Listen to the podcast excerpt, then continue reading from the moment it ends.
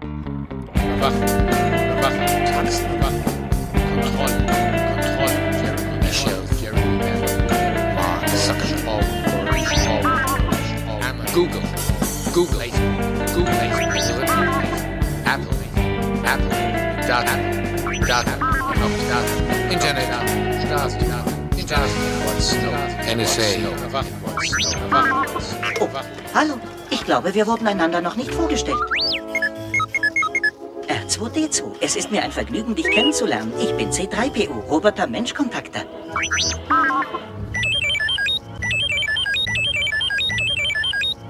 Ja, das sind natürlich R2D2 und C3PO, das äh, berühmte Computerpärchen aus äh, Star Wars, die als Comic Relief Charakter Sidekicks durch die äh, ersten drei oder sogar sechs Folgen von der Star Wars äh, ähm, Serie mitspielten. Ich bin da nicht so ganz firm, aber sie sind, glaube ich, eben bekannt und es sind sozusagen die, ja, äh, Prototypen von Robotern, ein sprechender äh, Android, eher eine Blechkiste und so ein kleiner Kasten mit Rädern, der aussieht wie eine Mülltonne. Ähm, wenn die Star Wars-Fans jetzt nicht zu nahe treten, aber den Eindruck könnte man haben. Zumindest ist das Bild, glaube ich, recht stimmig. Ja, und damit willkommen zur 19. Folge der Berichte aus Panoptopia. Heute mit dem Thema Roboter.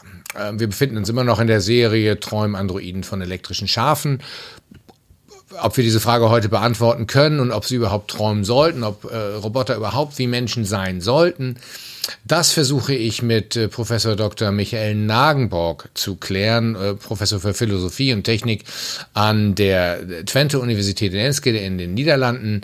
Ich habe ihn äh, zu Hause erwischt. Auch er sitzt natürlich während Corona zu Hause und äh, beantwortet solche tollen Fragen vom heimischen Rechner aus. Ähm, wir haben das Gespräch aufgezeichnet und äh, ja, wir unterhalten uns. Wir unterhalten uns über, was eigentlich Roboter sind, warum äh, wir Roboter nicht immer sofort erkennen, warum ein 3D-Drucker eher ein Roboter ist ähm, oder warum, warum das auch ein Roboter ist, äh, aber auch unsere Autos vor allen Dingen Roboter sind, wir aber diese als solche gar nicht erkennen und beim genauen Nachdenken die Assistenzsysteme, die da so drin stecken und ähm, ja, man könnte meinen, das Lenkrad sei noch zu unserer Illusion vorhanden, damit wir uns noch in Kontrolle fühlen. Auf jeden Fall äh, gibt es vielfältige Anwendungen und künstliche Intelligenz ist ja nicht nur in ja, Systemen wie Telefon oder Computern drin, Gesichtserkennung, sondern eigentlich auch in Robotern, in, in autonom technischen System, die Dinge tun, für sich gesehen.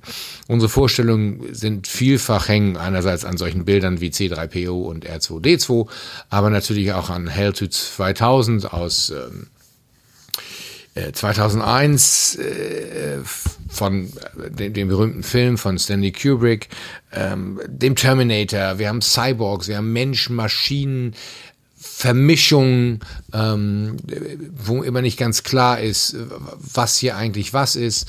Äh, das ist sehr futuristisch, aber wenn wir an den Parasport denken, dann sind Prothesen gar nicht so äh, utopisch und ähm, visionär, sondern dann findet das statt. Dann sind da Vermischungen ähm, von Mensch und Maschinen und die Frage ist, was, was sind Cyborgs?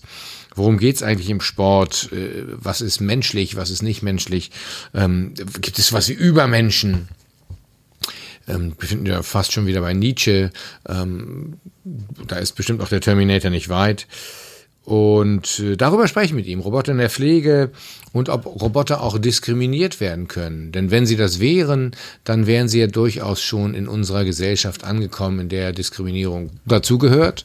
Ob wir das mögen oder nicht. Äh, aber äh, zumindest eine sehr menschliche Eigenschaft. Und ja, ich lade euch ein, diesem Gespräch zu folgen über Roboter. Es geht eigentlich weniger um künstliche Intelligenz, aber sie sind natürlich der Träger der künstlichen Intelligenz. Und äh, gerade weil diese Figürlichkeit der Roboter dabei ist, finde ich es sehr spannend, mal über Roboter in diesem Zusammenhang zu sprechen. Ich hoffe, ihr habt viel Spaß und äh, jetzt hören wir es nochmal von den beiden äh, alten Freunden. Oh, hallo. Ich glaube, wir wurden einander noch nicht vorgestellt. R2D2. Es ist mir ein Vergnügen, dich kennenzulernen. Ich bin C3PO, Roboter Menschkontakter. Ähm, wie ist das eigentlich mit Robotern? Weil künstliche Intelligenz ist ja oft so abstrakt. Was ist das eigentlich? Algorithmen, wenn man die sieht, dann sind das viele Zahlen und Befehle und so, aber Roboter sind ja so viel haptischer und, und äh, wir kennen sie alle, also von Staubsaugerrobotern bis zu Killerdrohnen, aber eben auch C3PO oder andere. Ähm, und ich habe mich gefragt, was ist eigentlich das Feld der Robotik? Also Roboterethik gibt es, aber was trifft eigentlich dazu? Ich habe mal ein bisschen gegoogelt und da war alles so zwischen Prothesen, Cyborgs, ähm, aber auch eben so die ganz profanen Dinger, ihr Rasenmäherroboter, ja, Dankeschön.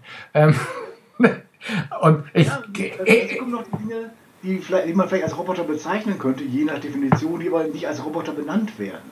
Nämlich? Ähm, also zum Beispiel moderne Autos. Also ein, äh, ein moderner BMW oder ähnliches äh, hat mehr autonome Subsysteme eingebaut als ein Staubsaugerroboter. Das Witzige ist bloß, der eine wird als Roboter bezeichnet, der andere nicht. Also ich finde es auch nochmal eine ganz spannende Frage, so aus kulturwissenschaftlicher Perspektive.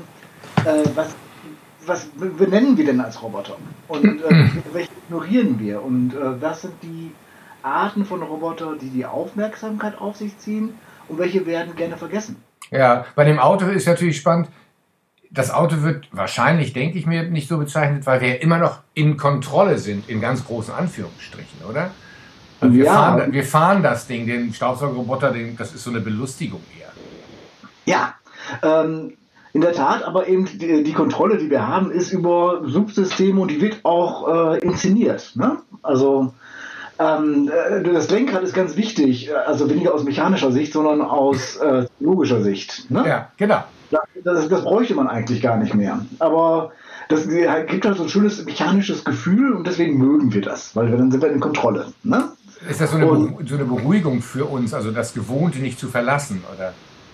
Ja, ich denke mal. Also ich meine, mit neuen Technologien kann man natürlich leichter umgehen, wenn die so aussehen wie die alten. Ne? Und auch wenn man, solange man sich das vorstellen kann, das ist so ähnlich wie.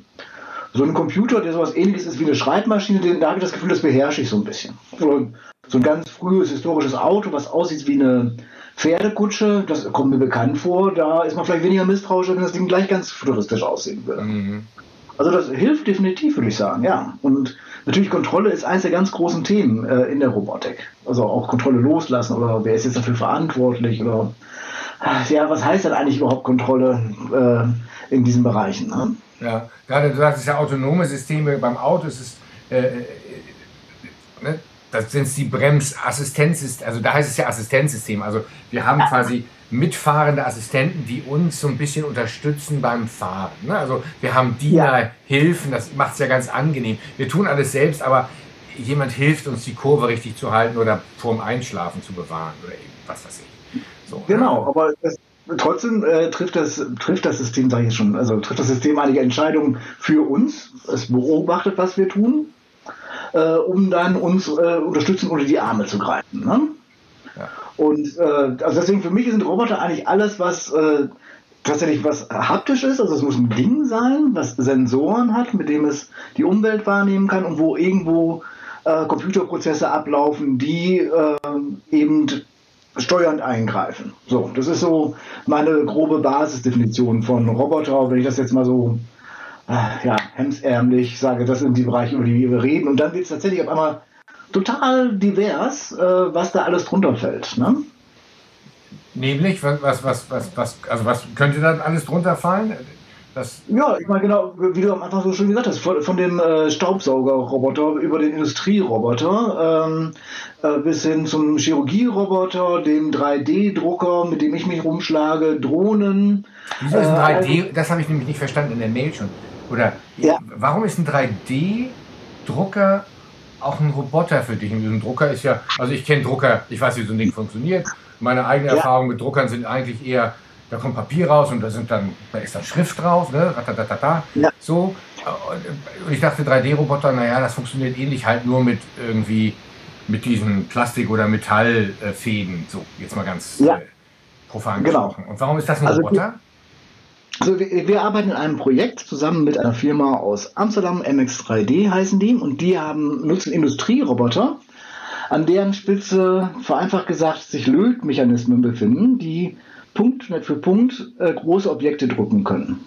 Also der Roboter wird angesteuert und als äh, Drucker gebraucht, mit dem man dann zum Beispiel Brücken drucken kann. Also eigentlich heißt additive äh, Fertigung. Aber Ähm, also da sind Industrieroboter so programmiert worden, dass sie sehr filigrale äh, Funktionen, äh, äh, Entschuldigung, sehr, also da sind Industrieroboter so gebaut, äh, umprogrammiert worden, dass sie äh, sehr filigrale Strukturen äh, realisieren können. Und die machen das, also die, die arbeiten so einen Plan ab und können das selber kontrollieren oder ist das einfach nur eine so eine Art Postskript ganz modern? Das ist PostScript ganz modern, wobei es ein bisschen moderner ist, als, äh, als man sich das, als, als ich mir das auch am Anfang vorgestellt habe, weil die Brücke nicht im Detail vom Architekten entworfen wurde, sondern die liegt auch als algorithmische Beschreibung vor, wie sie dann aussehen soll. Dann ist, hat man mit einer Drohne ein 3D-Modell äh, gescannt, der, äh, der Gracht in Amsterdam, wo das Ganze hinkommen soll. Und dann wurde die Brücke finalisiert, indem es ausgerechnet wurde, wie denn diese Brücke aussehen müsste, wenn sie genau diese Breite haben sollte. Und das wurde dann an, äh, an diese Roboter übergeben, die es dann wiederum ausgedruckt haben. Also entsprechend Statik, dass das Ding hält und so weiter. Was braucht man, wenn es dahin soll? Genau. Und äh, das Faszinierende an dem Projekt ist, dass die Brücke dann später auch noch jede Menge Sensoren drin haben wird. Ähm, mit dem das Brückenverhalten äh, überwacht wird, so dass man dann beim nächsten Mal eine noch bessere Brücke machen kann, also die dann noch stabiler ist, weniger wackelt und ähnliches. Das ist ja fast schon evolutionär, also die eigene, also wenn ich mir das mal so vorstelle und ne, also Roboter nicht nur als metallische Dinge, die irgendwie eckig gehen, sondern da ist eine Brücke, die quasi fühlt, misst und ja, für die nächste Generation, muss man ja sagen, seine Erfahrung, mhm. ihre Erfahrung weitergibt. Also fast eine Evolu ja, evolutionäres Verhalten, oder? Kann man das so nennen? Ja, also wenn man das so äh, fassen möchte, in der Tat. Also wenn man von, von Generationen spricht, das macht man ja auch gerne bei Technik, ne? ähm, dann haben wir es hier mit äh, ja, sich selbst lernenden und entwickelnden Systemen zu tun. Auf dieser äh, abstrakten Ebene. Wobei die einzelnen Bestandteile sind gar nicht so spektakulär. Äh, aber was ich eben so spannend daran finde, äh, und eben auch im Hinblick auf unser Thema Robotik, ist eben, dass man sowas ohne Roboter gar nicht so leicht realisieren könnte. Ja, also man braucht diese Art von selbstlernender, auch autonomer Technik. Ja, genau äh, um sowas zu realisieren. Ob man das dann unbedingt braucht, das ist die andere Frage. Ne? Also ja. was der äh, gesellschaftliche Mehrwert ist, außer dass wir jetzt was Cooles machen können, äh, sei jetzt mal dahingestellt. Aber ähm, ist, aber das ist das, was mich an Robotern interessiert. Ich komme ja eigentlich, ich habe ja mal angefangen, mich mit äh, Computern rumzuschlagen und dachte immer so das Problem, so diese, diese Cyberspace-Geschichten, die waren immer so immateriell, da wusste man nicht so richtig, wo, wo, wo man die hinpacken sollte. Ich habe zwar auch nie daran geglaubt, dass der Cyberspace losgelöst von der Materialität existiert, aber ähm, so ein Roboter, der ist einfach was Handliches, ne? den, kann, den, kann, den kann man anfassen. Und das fand ich immer spannend, ähm, weil die Roboter müssen auch irgendwie aussehen, die müssen irgendwo sein, die machen auch etwas. Ähm, ja, das ist viel konkreter als, äh, als die reine äh, Welt aus Bits und Bytes. Ne? Wie ist denn das mit der Vermischung? Also ich hatte neulich ein Gespräch mit Kollegen von der HW hier in Hamburg und da sind wir über künstliche Intelligenz und die Angst der Interaktion oder die Angst der Menschen vor künstlicher Intelligenz, der Begriff jetzt gut mhm. ist oder nicht, und wir uns gefragt haben, worin besteht das eigentlich? Also äh, diese Angst davor, ist es, weil künstliche Intelligenz oder algorithmische Entscheidungen und Kommunikationsprozesse einfach so empathielos daherkommen? Ähm, und, und, es ist, und, und wir natürlich auch dann versuchen, also abstrakte Algorithmen oder abstrakte Prozesse, die algorithmisch uns dargeboten werden, meinetwegen über den Computer oder über Systeme, die wir benutzen, zu verdinglichen oder auch zu vermenschlichen. Ne, wir geben ihnen äh, mhm. Personalpronomen, er, sie, es. Äh, ja. Manche Computer haben Namen. Ähm, ja. So, also ist das auch. Ne, Alexa, Siri und Co. Ne? So. Ähm, ne? Sie haben weibliche Stimmen. Ja, der ist ja auch weniger angsteinflößend, wurde mir mal gesagt. Aber ähm, ja, in der Tat, das ist eigentlich ein spannendes Phänomen, wobei ich es auch interessant finde, ähm, dass diese These, wir haben Angst vor Algorithmen oder vor künstlicher Intelligenz, eigentlich auch nicht so ganz stimmen scheint, weil sich doch zum Beispiel diese Sprachassistenten inzwischen einer ziemlichen Beliebtheit erfreuen. Auch unterschiedlich ausgeprägt, je nach, äh, nach kulturellen Vorlieben. Also ähm, aber da funktioniert es, auch wenn ich das so sehe, wie äh, zum Beispiel Kinder mit Robotern teilweise umgehen, das scheint für die ganz natürlich zu sein. Ne? Also da ist, ist nicht so automatisch diese Angst da. Mhm.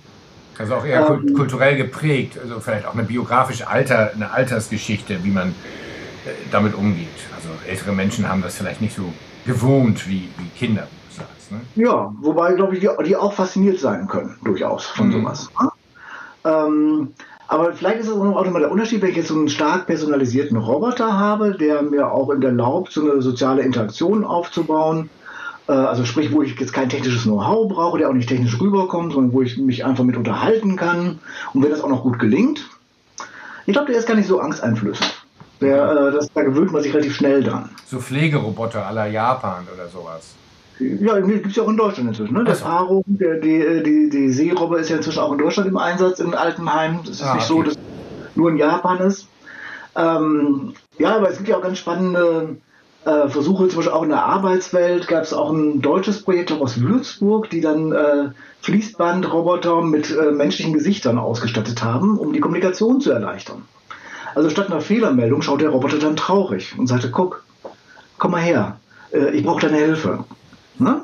Das ist weird. Also, das, das, ist weird. Das ist vor allen Dingen im Arbeitszusammenhang weird. Ne? Aber ähm, es hat auch einigermaßen gut funktioniert, obwohl die Firma jetzt pleite ist. Nicht gut genug offensichtlich. Aber es gibt eben diese Ansätze über so äh, menschenähnliche oder anthropomorphische Gestaltung.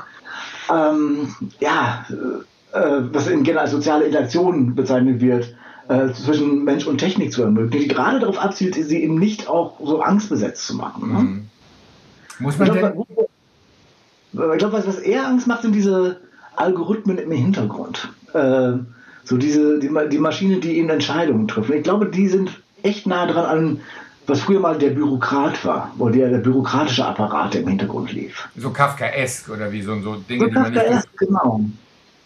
Okay. Und das heißt also, ein Roboter, mit dem wir interagieren können, wird dann quasi auch als sozialer Partner, äh, könnte er wahrgenommen werden sozusagen. Er, er, reagiert, ich tue was und er reagiert so, wie ich es auch erwarte, weil wir haben ja bestimmte, unsere Reaktionen sind ja von Erwartung, also wir nehmen ja menschliches, äh, äh, ähm, ähm, angenehmes menschliches Verhalten auch dadurch wahr, dass irgendwie Erwartungen erfüllt werden. Deswegen sind ja Psychopathen keine angenehmen Gesprächspartner, weil die erfüllen bestimmte Erwartungen einfach nicht. Ne? Also, wenn mhm. aber Roboter das tun, dann sind die eben nicht psychopathisch, sondern durchaus sozial kompatibel, oder?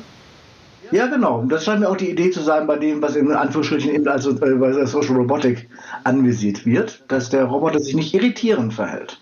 Ne, dass er das macht, was man erwartet und das eben ohne, dass er ein technisches Interface ist, dass ich einfach zu ihm hingehen kann und mit ihm reden kann oder ähm, was jetzt äh, Kollegen in, äh, in Twente auch schon mal ausprobiert hatten, äh, mit Robotern, äh, die am Flughafen rumlaufen und Leute suchen, die äh, verloren aussehen, um denen dann Hilfe anzubieten.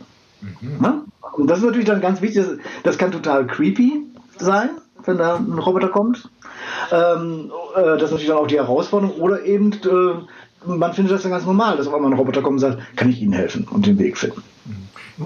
Wo, woher kommt diese, diese, diese Lust an künstlichen Maschinen? Ist ja nicht wirklich neu. Die ist ja äh, äh gibt es ja vor dem Computerzeitalter sozusagen. Also, ja. Äh, ne, ob es der Zauberlehrling ist, der so ein bisschen äh, noch Hexenwerk ist oder, ja. oder alte Geschichten aus der, aus der Romantik, da gibt es den künstlichen Menschen, spätestens seit Frankenstein ist das ja auch so eine, ja, so eine bionische Geschichte noch geworden. Ähm, ja. Das mhm. ist ja alles da. Aber woher, woher kommt das und was, also heute könnte man sagen, ja, es geht, die machen es, weil es geht. Ne? Oder bestimmte Arbeitsabläufe sind praktischer Rationalisierung in, in der Arbeitswelt, Effizienzsteigerung. Aber es gibt ja diesen Urtraum des Menschen, also den Menschen schaffen oder mein künstliches Widerbild zu schaffen. Mhm. Gibt es da irgendwelche, ja, woher kommt das oder wie äußert sich das heute? Was ist, das ist ja Angst und Lust besetzt, oder? Ja, das ist Angst und Lust besetzt. Ich glaube, es ist teilweise auch einfach Neugier getrieben. Also die Forscher, die es am Weizen in der Richtung treiben, die wollen auch einfach wissen, wie funktioniert ein Mensch, äh, indem sie versuchen, Teile des Menschen nachzubauen. Das ist also, äh, ne, wenn wir es nachbauen können, haben wir es auch verstanden. Mhm. Impuls, der dahinter steckt. Ähm, ich halte es ansonsten, also eine gute Theorie, warum das so ist, habe ich nicht anzubieten, aber ich glaube, sie ist eine der großen Hemmnisse, die wir überwinden müssen. Äh, weil wenn ich einen Menschen brauche, dann sollte ich Menschen nehmen. Das ist immer so meine, meine Grundeinstellung bei Robotik oder auch bei KI. Äh, wenn ich menschliche Intelligenz brauche, dann äh, brauche ich Bildung, nicht Technik. Ne? Also wenn ich da was verbessern möchte. Ähm, Menschen haben wir nicht genug, die das machen könnten. Ja. Ähm, ne? Also äh, und Äh, deswegen, äh, bei, bei den Robotern finde ich das auch ein bisschen fatal, wenn man nur an, äh, an die anthropomorphen Geschichten denkt, also die, die so aussehen wie Menschen oder die Menschen ähnlich sein sollen. Weil der Reiz könnte ja gerade darin bestehen, dass man äh, Systeme hat, die nicht so sind wie Menschen. Äh, die aber trotzdem diese unterstützende Funktion haben können. Zum Beispiel. Mhm. Da gibt es also äh, ganz tolle Arbeiten, zum Beispiel bei den Interaktionsdesignern in Siegen, die machen so ganz, ganz gezielten Ansatz, wo sie auch sagen, wir machen Social Robotic, also die Leute sollen damit interagieren können, als wenn es äh, soziale Entitäten wären, aber wir wollen keine menschliche Interaktion reproduzieren. Der Roboter hat andere Stärken und die wollen wir betonen. Also zum Beispiel Roboter sind nicht beleidigt, wenn man nicht mit ihnen spricht.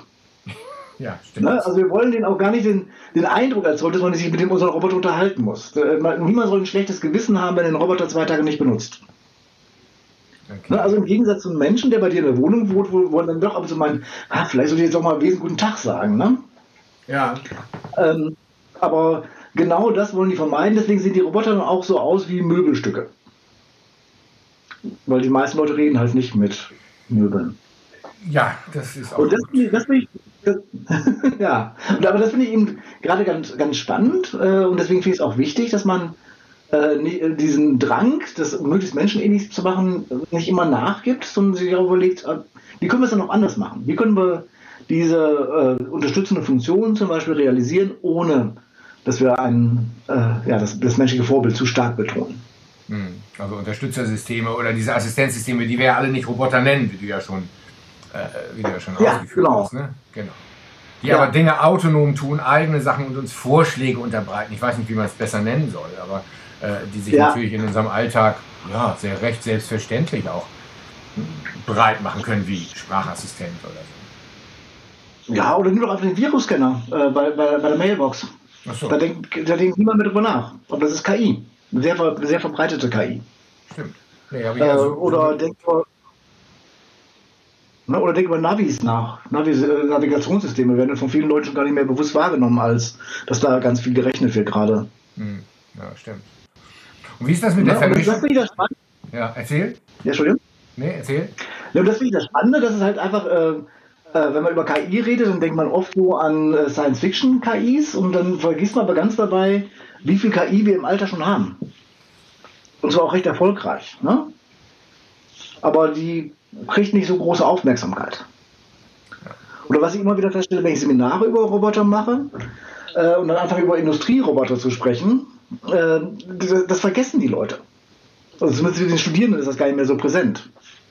Und was für Umwälzung das in der Arbeitswelt mit sich gebracht hat äh, in den 60er, 70er Jahren. Hm. Genau, und die sind auch schon so alt. Ne? Das ist nicht nur das Fließband, sondern da sind die ersten ja, automatischen Systeme, die helfen und äh, auch arbeitserleichternd ja sind. Ne? Körperliche Arbeit erleichtern. Ja, genau. Und ich meine, äh, eben auch eine massive Bedrohung in der Zeit darstellt, ne? also was die Arbeitsplatzsicherheit angeht. Mhm. Ähm, äh, aber all diese Prozesse, die da abgelaufen sind, all die Diskussionen sind zumindest jetzt so bei den Studierenden, äh, nicht mehr ohne weiteres präsent. Da muss man sich erstmal daran erinnern, dass es das auch schon gegeben hat. Okay. Deine Studierenden sind sozusagen keine Techniker, das sind eher Philosophen oder wo, wo kommen die so her? Also ich unterrichte hauptsächlich Ingenieure. Ah, okay. Und ähm, also vielleicht ganz kurz zum Konzept. Äh, also ich äh, bin ja an der Universität Twente in den Niederlanden. Das ist eine technische Hochschule. Äh, wir haben zwar auch einen eigenständigen Philosophiestudiengang, aber den Großteil unserer Zeit verbringen wir mit der Lehre bei den Ingenieurswissenschaften, die alle verpflichtend äh, Sozialwissenschaften und Philosophie machen müssen. Und ja, äh, in solchen, äh, bei solchen Treffen stelle ich immer wieder fest, dass diese ganze Vorgeschichte und die eigentlich immer noch auch da ist, ne, äh, ist eine wichtige Rolle heutzutage in der Industrie, gar nicht so präsent ist. Wenn man sagt, ich, ja, guten Tag, ich bin Philosoph und ich rede über Roboter, dann denken alle, ich mache jetzt Cyborgs oder ähm, künstliche Menschen. Mhm. Aber der Kollege, der, der, aber der äh, Kollege Roboter, wie er dann auch in den 70er Jahren genannt wurde, der am Fließband steht, der ist einfach nicht da. Okay. Und das finde ich immer wieder faszinierend. Also das, äh, weil Roboter eben, der Begriff an und für sich vermischt sozusagen Sachen, die fiktional sind, die schon etabliert sind, mit Hightech-Vorstellungen. Und das macht das zu so einem schillernden Begriff. Ähm, da, komischerweise landen wir meistens bei den Science-Fiction-ähnlichen Sachen. Was sind denn Cyborgs? Ja. Was meinst du mit Cyborgs? Was steckt dahinter in der Vorstellung? Also so Mensch, Maschine, Mischkreaturen, Chimären ja. oder sowas? Genau, also wo man wirklich dann äh, anfängt, menschliche äh, ja, Bestandteile durch robotische Bestandteile auszutauschen. Hm, also so Terminator-mäßig. Terminator-mäßig, genau. Komischerweise auch immer. Ähm, ähm, also ich arbeite selber schon mit Leuten zusammen, die Exoskeletons entwickeln, also äh, äh, äh, Systeme, die außerhalb am Körper getragen werden, die unterstützende Funktionen haben ja, für Leute mit, Muskel, mit, Muskelkrankheiten. Ne? Ja. Zum Beispiel, also das ist das, was wir in, äh, bei, äh, in der Forschungsgruppe machen, wo ich bin. Ähm, aber da gibt es natürlich jetzt auch schon sehr fortschrittliche Modelle, äh, wo die, wo künstliche Gliedmaßen an, direkt ans Gehirn oder ans Nervensystem angekoppelt werden. Und was sich nach den Berichten, die ich gehört habe von den Benutzern, recht natürlich anfühlen soll. Okay. Was ich ausgesprochen faszinierend finde. Ne? Absolut. Das Aber ist ja eine komische Vorstellung, oder? Also es ist so diese Vorstellung, genau, da wird diese Grenze überschritten. Ne? Zwischen dem, was ich ja. bin und was ein Ding ist, aber was mit mir verbunden ist. Nicht mehr nur interagiert, sondern was meins ist, sozusagen, oder? Ja, genau, aber was äh, sich für die Nutzer, solange es gut funktioniert, natür also natürlich anfühlen. Das fand ich deswegen spannend, weil ich kannte ältere Beschreibungen von solchen Systemen, äh, eher aus dem Bereich Rollstuhlsteuerung, also wo man mit äh, Gedankenkontrolle seinen, Roboter, seinen, seinen äh, Roboter-Rollstuhl steuern konnte. Allerdings bei den frühen Modellen war das also nicht so, dass ich einfach denke, ich will jetzt da hinten hin und nach links oder nach rechts, sondern der Benutzer musste denken, Apfel, Apfel, Apfel, Birne, Birne, Birne. Weil der Roboter war auf die ähm, äh, bestimmte äh, Hirnmuster programmiert, ah, okay. die man getriggert hat, indem man sich bestimmte Sachen vorgestellt hat. Dementsprechend war das, was ich aus den Berichten da, dort kenne, fühlte sich das Ganze nicht sehr natürlich an, weil es war wie ein Joystick, nur ein sozusagen mentaler Joystick, mit dem ich dann das Gerät gesteuert habe. Bei den neuen Geräten scheint das nicht mehr so zu sein. Da äh, denkt man sich einfach, oh, ich nehme mal jetzt diese, dieses Glas und ähm, trinke einen Schluck und das macht man dann auch. Das finde ich ausgesprochen faszinierend. Mhm. Ja, das heißt, man muss, auch, man, man, muss darüber aber dann viel über das menschliche Gehirn auch verstehen, äh, äh, um, um das sozusagen, also es ist beides, es ist eine technische Lösung, aber auch eher eine, so eine kognitiv, was ist denn das, medizinische Geschichte zu verstehen, wie das Gehirn eigentlich funktioniert. Wo kommt der Impuls her? Genau, das ist tatsächlich so die ganze Kognitionswissenschaften, die dann mit in den Bereich reingehen und solche äh, Mensch-Maschine-Schnittstellen ermöglichen. Ähm, genau, aber das ist auch wieder das Spannende daran, das, das ist sozusagen das eine extreme Spektrum, während äh, zum Beispiel in den Projekten, wo ich mitarbeite, geht es um Low-Tech-Exoskeletons. Äh, die bewusst einfach gehandhabt äh, zu handhaben sind, damit die auch einfach zu warten sind, äh, kostengünstig zu, äh, zu, zu realisieren sind. Die sind auch für Jugendliche gedacht, also da muss man auch öfter mal nachbessern, ne, weil die noch am Wachstum sind. Ähm, ja, und wenn man da anfängt über Hightech-Prothesen zu reden, dann fallen die auch wieder ein bisschen so hinten rüber, obwohl das eigentlich auch ein sehr spannendes Feld ist. Mhm. Man sich dann auch überlegen muss, ähm, und, äh, wie ist das denn für die Nutzer? Wollen die jetzt zum Beispiel als quasi Cyborg in Erscheinung treten?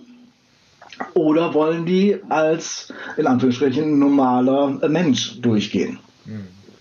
Da gab es ja diesen ja? Fall, also Und, im Sport ist das so, ne? die viele, also die Prothesenrenner, der, der, der Pistorius war mhm. also der bekannteste, der unbedingt, nun sitzt er im Knast, weil er seine Freundin irgendwie umgebracht hat, aber ähm, der unbedingt mit den normalen, in Anführungsstrichen, ich sage das jetzt mal so, laufen wollte, obwohl mhm. er zwei Unterschenkelprothesen hatte und irre schnell mit diesem Fiberglas, was immer ja. das war, Kohlefaserteilen, rennen konnte. Ja. Und dann alle fragten immer, naja, der hat eigentlich, der war, ist eigentlich besser als ein Mensch, also ein Über, Hypermensch sozusagen. Da, da tat ja. sich plötzlich so eine ganz komische Debatte auf um, um Körper und Natürlichkeit, die im Sport ja hoch umstritten ist, was ist natürlich, was nicht.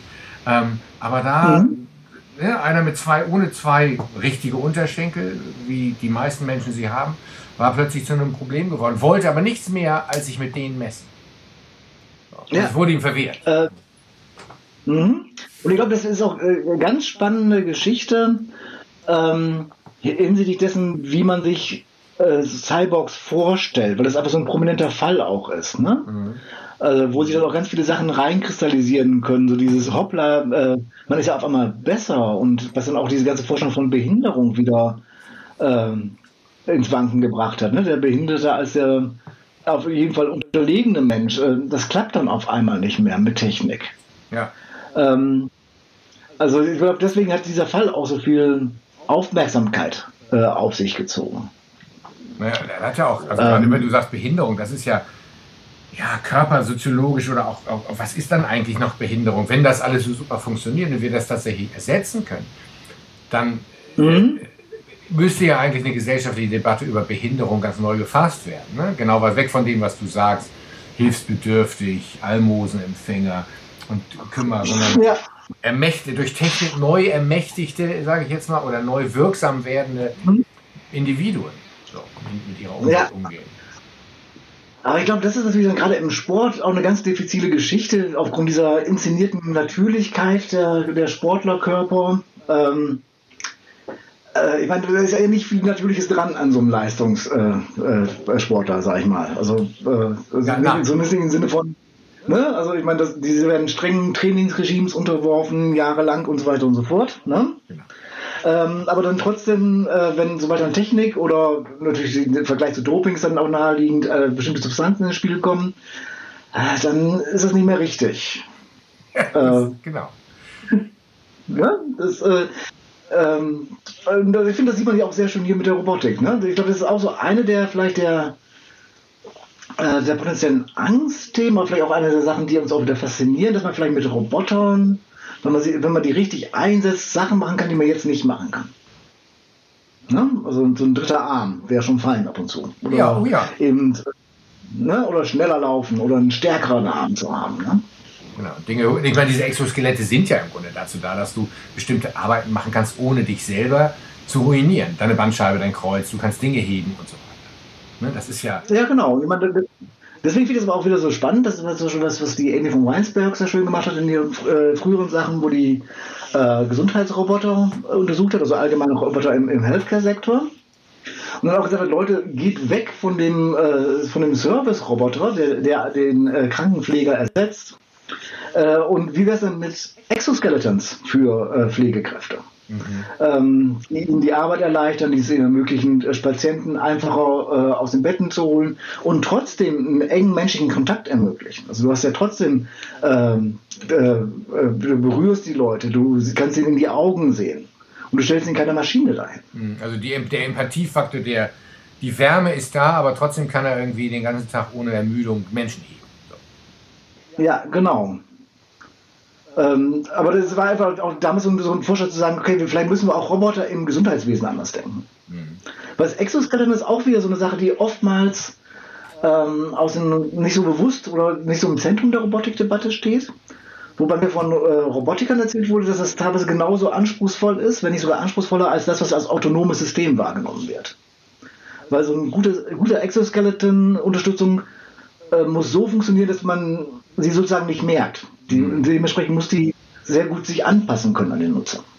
Ja, wahrscheinlich, das sind totale Bereiche, die niemand auf dem Schirm hat, wenn wir über, über Robotik sprechen. Denn es ist eher der Robocop, wobei im, ich glaube, im, im Originalfilm ist das sogar so eine Art Exoskeleton, aus dem ein normaler Polizeibeamter zu einem Überpolizeibeamter wird und dann durchdreht. Und, aber, ja, der, der, der, der, Robocop ist ja die ganz klassische Geschichte über den der Mensch, wo der ganz viele Körperteile verliert und dann genau. seine Menschlichkeit kämpft. Genau. Ne? Also der, dann zeigt es halt, trotz der ganzen Robotik, die hier drin ist, ist er bleibt Mensch. Die Technik überwältigt ihn nicht. Also von daher ist es so ein bisschen das Gegenstück zum Terminator. Ja, genau. Ja, da ist. Was aber auch ganz spannend ist, also ich war dann auch auf so einer Tag, war letztes Jahr auf einer Tagung, wo es um Brain-Machine-Interfaces gibt, wo sich dann auch gerade äh, Patientengruppen und deren Vertreter sehr darüber aufgeregt haben, dass immer die Killermaschine beim Cyborg im Mittelpunkt steht, auch gerne in den Ethiktextbüchern. Ähm, und ganz selten der Benutzer, äh, dessen Arm was macht, was er nicht will. Also wo man eher Opfer der Technik wird.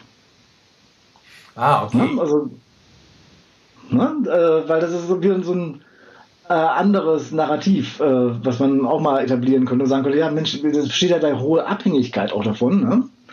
Ähm, also wieso nehmen wir nicht mal, wenn wir was Plakatives brauchen für die juristischen Textbücher, äh, ein Mann mit einer Armprothese geht in einen Supermarkt, die Armprothese klaut ein Überraschungsei, äh, wer schuldig? Sehr schön, ja. Ne? Ähm, statt immer zu sehen, der, der, äh, der äh, Mann mit, äh, mit einem Cyborg-Arm erschießt seine Frau, ist er schuldig. Ja. Ne? Also, dass man das eben doch mal umdreht. Das ist natürlich eine Abhängigkeit, die da besteht. Genau. Und auch vielleicht ein anderes, ja, wer wird, wer eigentlich Opfer und was tut die autonome Technik sozusagen, was steuere ich, was macht, äh, wofür, wofür müssten wir eigentlich Angst haben, wofür müssen wir eigentlich Angst haben, wo sind denn Grenzen der Robotik? Ähm, deiner, wir hatten ja vorher ein bisschen gemeldet und da hast du was geschrieben zu Drohnen oder so weiter. Mhm. Das sind ja im Grunde auch, wir reden von autonomen Systemen, Drohnen werden aber dennoch gesteuert, gerne auch aus Deutschland, ähm, wo die Amerikaner ja auch ein, ein, ein Zentrum haben. Mhm.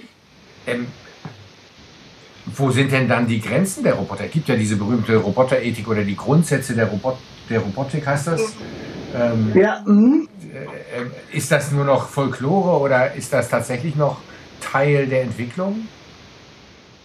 Ja, also das ist eine ganz akute Fragestellung. Also wir hatten gerade letztes Jahr den Fall, wo es darum ging, dass ähm, äh, die Zusammenarbeit mit dem Militär stärker gefördert werden sollte an unserer Hochschule in den Niederlanden. Mhm. Und da habe ich mich dann mit der Ethikkommission der äh, Geowissenschaften zusammengesetzt, wo ich Mitglied bin. Und dann haben wir erstmal versucht, die Bereiche auszuklamüsern, die tendenziell dafür geeignet sind, äh, Militärtechnik, äh, und zwar äh, autonome Killersysteme, äh, mitzuproduzieren. Und das ist, war, war sogar erfolgreich. Also da, das war ganz gut. Da haben wir uns auch mit der Kampagne gegen Killerroboter zusammengetan an der Stelle, äh, um auch mal ein bisschen zu verstehen, welche Bereiche sind denn äh, relevanter, als man denkt, um solche Systeme zu realisieren. Wenn ich jetzt naiv nachfragen würde, denke ich manchmal, ja gut, Killerroboter töten Menschen. Soldaten töten auch Menschen. Wir dürfen in Deutschland sagen, Soldaten sind Mörder. Ähm, das wurde mhm. vor Jahrzehnten mal festgestellt. Die Debatte hat so ein bisschen nachgelassen. Das Militär hat, ja, es gibt keine Wehrdienst, keine Wehrpflicht mehr. Ähm, das Militär ja, ist nicht so die Diskussion ist nicht so virulent. Aber Soldaten töten, auch Menschen werden dazu trainiert, die Waffenskandale sind, sind da. So, und jetzt, ähm, wo ist der Unterschied, ob Menschen oder Maschinen Mensch, andere Menschen töten? Das ist jetzt echt naiv und ein bisschen gespielt naiv gestellt, aber ja, das wirklich interessieren. Also für, für, mich ist einer der großen Unterschiede, dass äh, Maschinen äh, tun, was man ihnen sagt. Das ist toll. Äh, in gewissen Bereichen und nicht so toll im Militär. Also du, du äh, äh, werden ein Soldat noch sagen kann, nee, mache ich nicht, das, das geht gar nicht. Äh, das wird eine Maschine nicht tun. Äh, zum anderen ist so ein Tod halt immer was, was unumkehrlich ist. Also von daher sollte man sich sehr sicher sein, wenn man was macht. Ähm, das, da bin ich auch immer so ein bisschen misstrauisch, ob ich das wirklich Maschinen überlassen möchte, solche Entscheidungen zu treffen, wenn sie überhaupt gemacht werden. Da muss man natürlich aufpassen, was die äh, Effekte sind, auch so was internationales Recht angeht. Also ein schönes Beispiel waren die äh, No Boot on the Ground äh, Geschichten in den USA. Also das eben in dem Moment, wo Soldaten äh, wirklich den Fuß auf fremden Boden treten, muss das Parlament eingeschaltet werden. In dem Moment, wo ich eine Drohne habe, habe ich keinen Stiefel auf dem Boden, also braucht auch das Parlament nicht eingeschaltet werden. Ah. Ähm, also da, da verrutscht es, ja, das, äh, ähm, das hat also ganz viele juristische Folgen auch, auch Dinge, wo versucht wird, Krieg einzuhegen, funktionieren nicht mehr, äh, Waffenkontrolle, Abrüstungskontrollen werden erschwert. Ja, alles äh, gute Gründe, warum man sehr vorsichtig in dem Bereich sein sollte. Und man könnte beim Soldaten ja immer noch sagen, oder beim Menschen, egal wie, der hat in Notwehr gehandelt, gibt es, ne? Das sieht unser Recht ja, vor. Also Menschen töten und äh, dann guckt man die mhm. Gründe und Gerichtsverfahren haben ja genau das zum Gegenstand. Und da ist Notwehr ja, ja zumindest ein Grund, der sagt, naja, okay, er konnte nicht handeln, er musste sein Leben schützen. Roboter müssen ihr Leben ja eigentlich nicht schützen, weil sie dürfen, also in unserem, in, vielleicht auch in ja. meinem Naivverständnis, hat er ja kein Bewusstsein eigenen Lebens. Außerdem könnte man eine Maschine ja. herstellen. Ähm, genau. Das ist auch das, was zum Beispiel Peter Asaro äh, immer auch ins Feld führt. Also einer der Leute, die hinter der äh, Campaign gegen, against Killer Robots steht. Ähm, dass es auf dem Schlachtfeld sozusagen ein, ein Vertrag zwischen den Soldaten gibt. Äh, ich darf dich töten, weil du mich töten darfst. Ähm, und dass man, das eben ganz essentiell ist, dass man sich selber auch in Gefahr bringt als Soldat.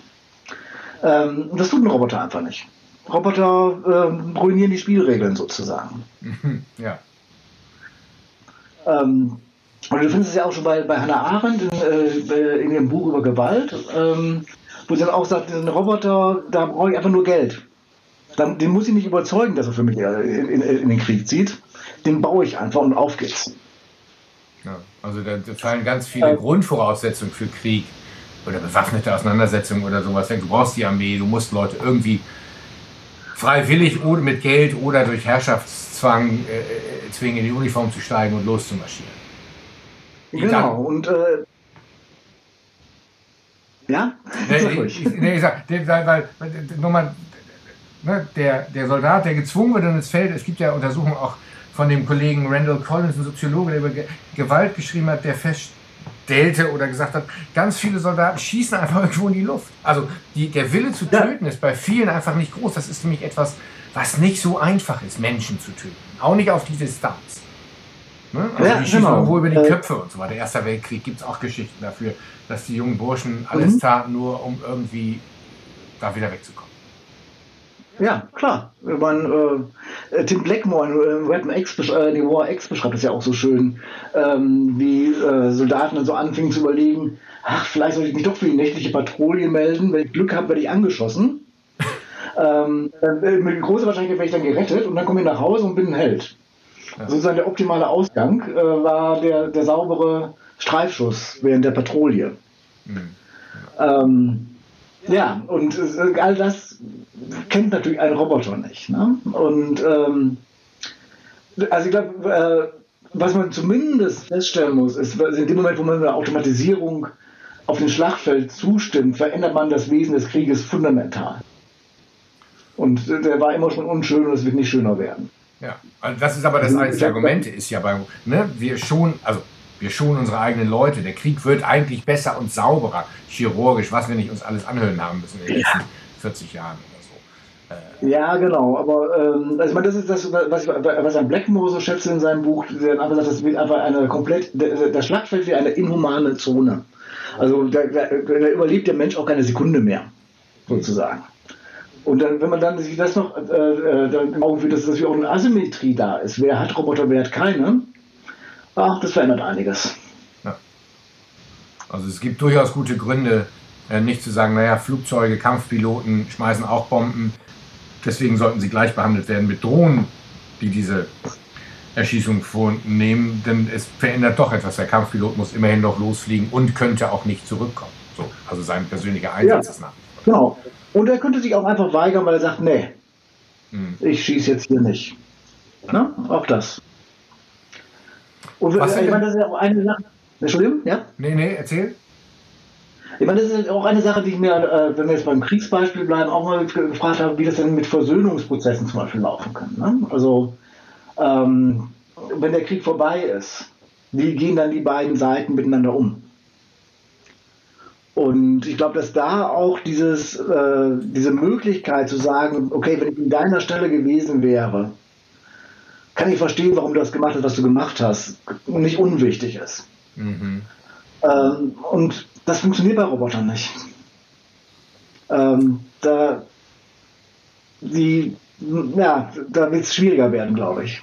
Was ist, aber es gibt ja dann, ne, wenn man das weiterdenkt, dann wäre ja so, so Leute, die, ähm, die sich selber in Robotern, also quasi den Körper von Robotern haben wollen, aber ihr eigenes Gehirn, ich sage nur Transhumanismus oder Uploading oder andere Ideen, mhm. die also quasi äh, all die guten menschlichen Qualitäten, Bewusstsein, Flexibilität mhm. im Denken und so weiter, aber auf diese ja, unsterblichen äh, Robot oder auswechselbaren Roboterkörper, die man erneuern kann, äh, mhm. ist, ist, sind das feuchte Träume von religiösen oder quasi religiösen Spinnern? Oder ist das, oder wo müssten wir das gesellschaftlich ethisch ansiedeln, solche Ideen? Weil da vermischen sich ja Dinge über, da, da ist ja der Traum vom Übermenschen, der ich selber werden kann, äh, quasi zum Greifen nah. Ich, mir macht sowas immer eher, ja, Angst möchte ich nicht sagen, das wäre nicht wissenschaftlich, aber zumindest Sorge und ich frage mich, müssen wir dem immer auf den Leim gehen? Oder könnten wir nicht mal äh, sozusagen wissenschaftlich genau gucken, was wes Vater diese Gedanken eigentlich sind? Ja, diese ganzen Perfektionierungsideen finde ich auch höchst befremdlich, schwer zu fassen auch teilweise. Äh, wobei, was ich immer so ganz spannend finde, ist gerade so bei den, äh, sagen wir, eher früheren Vertretern wie, wie Bostrom, äh, diese Naivität mit der, dieses, na, wir können das doch und wir machen das jetzt auch. Und äh, wieso haltet ihr uns denn davon ab, äh, immer wieder faszinierend finde. Das, äh, weil es äh, in ihren eigenen Schriften als ja, der nächste Schritt der Evolution und damit ganz natürlich dargestellt wird. Wir wollen also immer schon besser werden. Jetzt können wir es, also machen wir es. Ja, und weg vom Menschen. Die menschliche Evolution ist an ihre Grenzen geraten. Ähm, jetzt geht es eben irgendwie technisch, cyborg, beziehungsweise ja, bionisch weiter. Das wäre so die Überlegung. Ja. Ich meine, das Spannende ist natürlich dann auch, äh, wenn man dann ein bisschen näher in die Debatte reingeht, äh, kommen wir wieder auf dieses schöne Thema, was ist denn eigentlich natürlich? Ne? Mhm. Ähm, weil natürlich auch unsere Lebenserwartung, allein wenn man das prinzipielle Beispiel momentan nimmt, ähm, die ist einfach wesentlich höher als vor 200 Jahren. Und das hat natürlich was damit zu tun mit der Art von Technik und Wissenschaft, die wir gehabt haben. Ne? Ja, das ist klar. Also, ne? ne? ja, Hygiene und was nicht alles. Ne? ähm, Ne, hat ja auch niemand vor 200 Jahren gesagt, jetzt komm, jetzt lass das mal mit den Kanalisationssystemen. Ne? Irgendwann ist auch mal Schluss. Der, der Mensch lebt halt nur endlich. Äh, ja, komm, äh, hören wir jetzt mal auf an dieser Stelle. Mhm. Ähm, und das ist natürlich die Karte, die dann Leute wie Boscom und so gerne spielen. Die sagen, ja, wir, wir waren immer schon so. Also jetzt lasst uns doch mal bitte weitermachen. Ähm, ich finde das faszinierend. Also ich finde es teilweise definitiv religiös im Sinne von äh, Alltagsvorstellungen äh, überschreitend, also transzendental in dem Sinne. Ähm, ja, aber glaube ich schwer aus den Menschen rauszukriegen. Mhm. Dieser, äh, äh ob es realistisch ist, ist eine ganz andere Frage. Da bin ich eher misstrauisch. Also ob die Pläne sich so lohnen. Ähm, und ich mich frage, welche Probleme versuchen wir da eigentlich gerade zu lösen? Oder machen wir ähm, nicht haben, wir nichts Besseres, ja, haben wir nichts Besseres zu tun? Ne? Ja, ja, also das ist ein guter Punkt, weil manchmal habe ich das Gefühl, wir schaffen mehr oder wir, wir schaffen Dinge, die dann, wo wir dann Probleme lösen, die wir ohne sie nicht hatten, anstatt, wie du ja vorher gesagt hast, es gibt genug Anwendungsgebiete der Robotik, wo man tatsächliche Probleme lösen kann. Schwere Arbeit, übermäßige Arbeit, die unser menschliches Skelett auf Dauer vielleicht nicht so aushält. Ne? Ja. Also diese Exoskelett-Sache löst ja tatsächlich Probleme, die wir eigentlich haben und lösen möchten. Ja, klar. Und ähm, oder ein anderer Bereich, wo ich, äh, was ich gerade ganz spannend finde, ist, ähm, äh, ich arbeite mit Geografen zusammen, vor allem auch so im globalen Süden. Ähm, äh, also Afrika und Indien, wo es um darum geht, äh, nicht vermessene Stadtteile, oftmals informal Settlements, äh, besser zu kategorisieren, damit man da auch Verbesserungsmaßnahmen durchführen kann.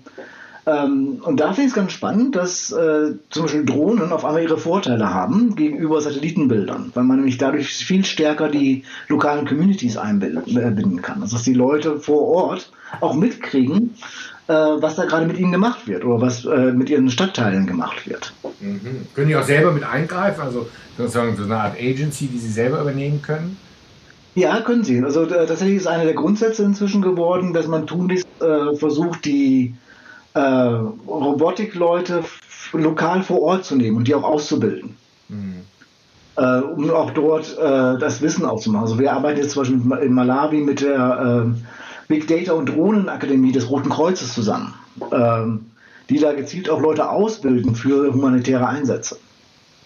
Weil das nimmt ja auch nochmal Angst und man kann sehen, was man tut und es ist nicht nur dieses, boah, da kommt irgendwas vom Himmel, äh, ne, also und, und bedroht uns. Ja, man, man, nimmt ja auch die Bedrohung weg. Ja, man nimmt die Bedrohung weg, ähm, aber es ist auch einfach ein ein weiteres Hilfsmittel, was man einführt. Ne? Und man macht auch bewusster, was da passiert. Weil man, wenn man Satellitenbilder nimmt, dann hast du keine Interaktion mit, der, mit, der, äh, mit den Leuten, die da wie die davon betroffen sind. Bei, bei einer Drohne, man sieht es, man kann es nicht verbergen. Und das äh, finde ich in diesem Fall sogar sehr positiv.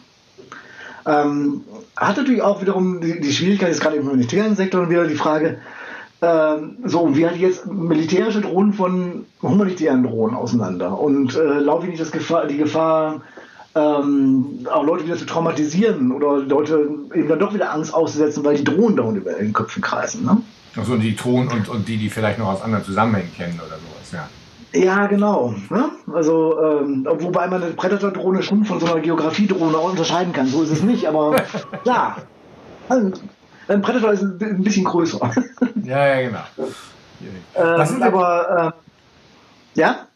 Nee, äh, wenn, wenn, was, was sind denn Entwicklungen, wo, du, wo, wo geht es denn dann noch hin? Was würdest du aus deiner Sicht sagen, Robotik, ähm, das sind Dinge, darauf, darauf müssen wir einstellen, darauf müssen wir gucken. Und das ist die wichtige Frage oder die wichtigen Fragen, die man im Umgang damit äh, äh haben sollte, bevor man es entweder A, nur verteufelt oder irgendwie nur so als Marketing- und, und Wirtschaftsgebremsel äh, äh, wahrnimmt. So, das ist ja immer so die Tendenz. Ne? Ja. Man lässt sich Geld verdienen ja. oder es ist Teufelszeug. Ja, ähm, also ich glaube, ähm, ich muss mir kurz überlegen, wie das kurz, wie ich das kurz und knackig sagen würde. ähm, also ich glaube, zum einen ist es wichtig zu fragen, wieso brauchen wir das denn eigentlich und wieso muss das ein Roboter sein? Ähm, oder äh, wie äh, Raphael Capur das mal so schön gesagt hat, ähm, wir sollten uns immer wieder die Frage stellen, auf welche, An äh, auf welche Frage waren Drohnen nochmal eine Antwort? Also, dass man äh, nicht vergisst, warum man das eigentlich macht und warum gerade ein Roboter eine Antwort auf eine bestimmte Problemstellung sein soll. Mhm. Ähm, ich glaube, das ist banal irgendwo, aber das hilft oft weiter. Also, um, um zu sagen, wo ist, ne, wo ist es Spinnerei, wo ist es Hobby? Ähm, wo äh, geht, ist, ist, es vielleicht auch eine Lust an der Robotik, die ja nicht immer ganz verkehrt ist. Ähm, und wo wird wirklich versucht, soziale Probleme zu helfen, Menschen zu helfen. Ähm, wo man auch gucken muss, ist, wie es weitergeht mit Arbeitsplätzen und ähnliches. Das finde ich nochmal eine spannende Frage. Also wie die Arbeitswelt sich verändert durch Automatisierungsprozesse. Interessant ist, was du da gesagt hast vorhin. Wir haben ja genug Menschen. Das unser Problem ist nicht zu wenig Menschen. Nee, wir haben mehr als genug. Ähm, also mehr als wir im Arbeitssystem sozusagen unterbringen können. Genau. Ne?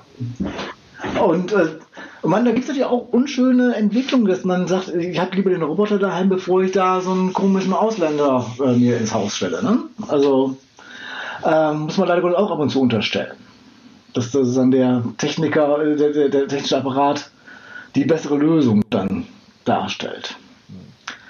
Ähm, also deswegen finde ich es auch mal wichtig zu fragen, ähm, ne, was, wie sieht das denn jetzt überhaupt aus? Wofür wird das überhaupt verwendet? Ähm, das fand ich, vielleicht war es Sparrows und Sparrows so schön, ähm, die dann mal einen Artikel geschrieben haben über Robotik in der Altenpflege und dann jetzt Leute jetzt mal ernsthaft ökonomisch gesehen, also wenn ich das jetzt mit den ganzen illegalen Haushaltshilfen vergleiche, äh, die wir bei uns beobachten können, meint Willi, das rechnet sich. Ja, so. Ähm, ne? Ich habe es in meiner eigenen Arbeit mal betont, dass wir bitte aufpassen sollen, dass man nicht immer sagt, die Roboter übernehmen die Arbeiten, die andere eh nicht machen wollen, weil es gibt Leute, die machen die gerade. Ja, ähm, denen erzähle ich gerade, das ist keine schöne Arbeit, die du da machst. Ne?